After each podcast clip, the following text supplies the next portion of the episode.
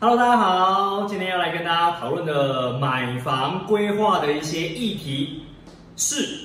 三十岁前如何规划结婚跟买房的预算，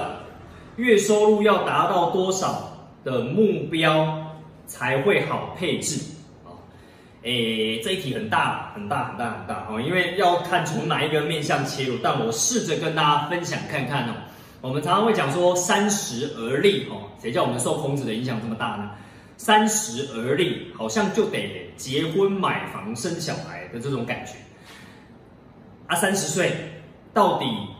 长不长、年不年轻？哎，真的因人而异哦。我也有看过四十几岁、五十几岁也还没结婚的，没有那么大的束缚在啦。就是说，大家要先解套这件事情。那当然，这比较偏身心灵的世界。有机会我们再开视频来跟大家。呃，聊聊身心灵的世界，但是哦，回过头来，很多我讲男生在男生的世界里面，的确都有三十的这个这个压力在。不懂整个社会就是给男生有这个压力，三十岁就应该要怎么样？哦，对啊，所以我们还是来谈谈看，就是说应该会有一些压力在，是我要不要结婚生小孩，要不要传宗接代？虽然现在大概二十几岁的年轻人，十几岁的年轻人，可能比较没有这种压力了哦，因为。大概轮替了几代之后呢，呃，像像到了我们这一代，我四十几岁了，我这一代去看二十几岁的，我就不觉得我要去给下一代有这样的一个压力在，对啊，那可能我们五六十岁的爸爸妈妈以上的那个年代，他们可能还会有这种传宗接代啊，又或者是哦，你要有男生就要应该要怎么样的一个社会的束缚跟包袱啊，我的确还是有可能在。那男生在三十而立的时候呢？你说要结婚跟买房的这个预算，哎，这么说好了啦，哦，就是结婚的预算，个人认为，网络上有写过这种文章嘛，就洋洋洒洒，哇列一堆，你办婚要多少钱，下聘要多少钱，巴拉巴拉巴拉。我个人认为，你们两个相爱比较重要啊，哦，所以预算跟不预算，两个人去讨论看看，价值观合得来再结，好不好？价值观合不来的不要结，拜托，哦，因为以后会更痛苦。对啊，就是结婚之后呢，你对每一种钱的运用的价值观落差太大啊，不然就要一方是很大气的，我大气到没关系，你就舍得让另外一半，我另当别论。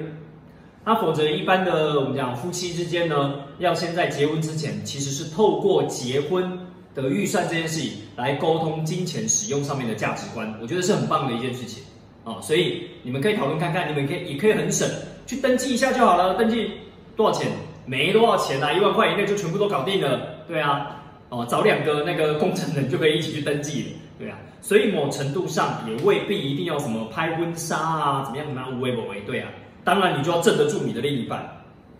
两个人要有共识，又或者两个人可以商讨一下，我们可以一年后或两年后来办个 party，哦，就是每个人的这个这个想法跟创意其实可以再多一点点，有更多的选项。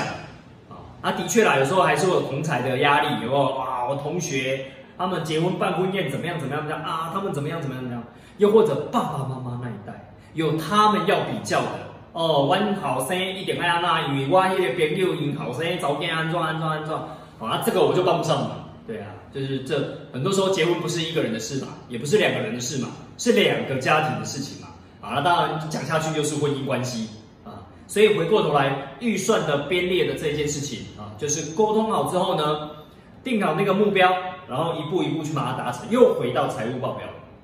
啊，你会有一个存钱的计划，又或者有一个呃赚额外收入的计划，又或者打造被动收入的计划等等都可以啊，就是来让你符合你要结婚的预算。那买房这两个不能够拿来相提并论呐，你不能够把两个都放在一起谈呐。就很多时候，你知道人生就是这样，你要排横队，那难度就会变高啊。你要不要排纵队？哦，一个一个达标把它解决完，对啊，不然你就要寻求老一辈，不是老一辈，上一代，嗯，爸爸妈妈两边爸爸妈妈的 support 比较容易快速的两个一起达成。那的确是可以整合两个家庭的资源来去做决定，我怎么样规划好这个预算啊？这个的确是可以的。那回到数字上呢，就会因因为个人每个人的家庭状况，然后包含两个夫妻的赚钱能力，然后以及价值观去做不一样预算的规划。所以我刚刚才会讲这一题非常非常大哦。所以你说要达到多少的目标才会够？我说永远都不够啦。如果你要豪华奢华一点的，永远都不够啦。没有，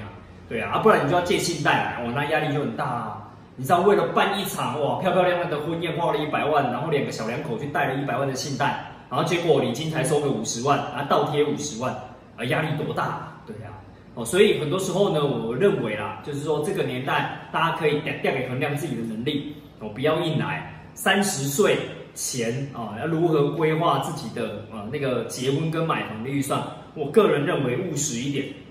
务实一点，就是回来写完财务报表之后呢，你可以定一个目标，我先存下一个啊，比如说三十万，我可能去盘算过我想要办的婚宴的等级啊，啊要拍婚纱啊，啊又或者是要宴客啊，要喜饼啊等等，算完了之后，可能要一笔三十万的预算啊，这个真的我没有办法帮大家定出来，是你们自己去算过，你们要用哪种等级的？有那种一套礼服二十万的，啊跟一套礼服五千块的，那我怎么给你预算？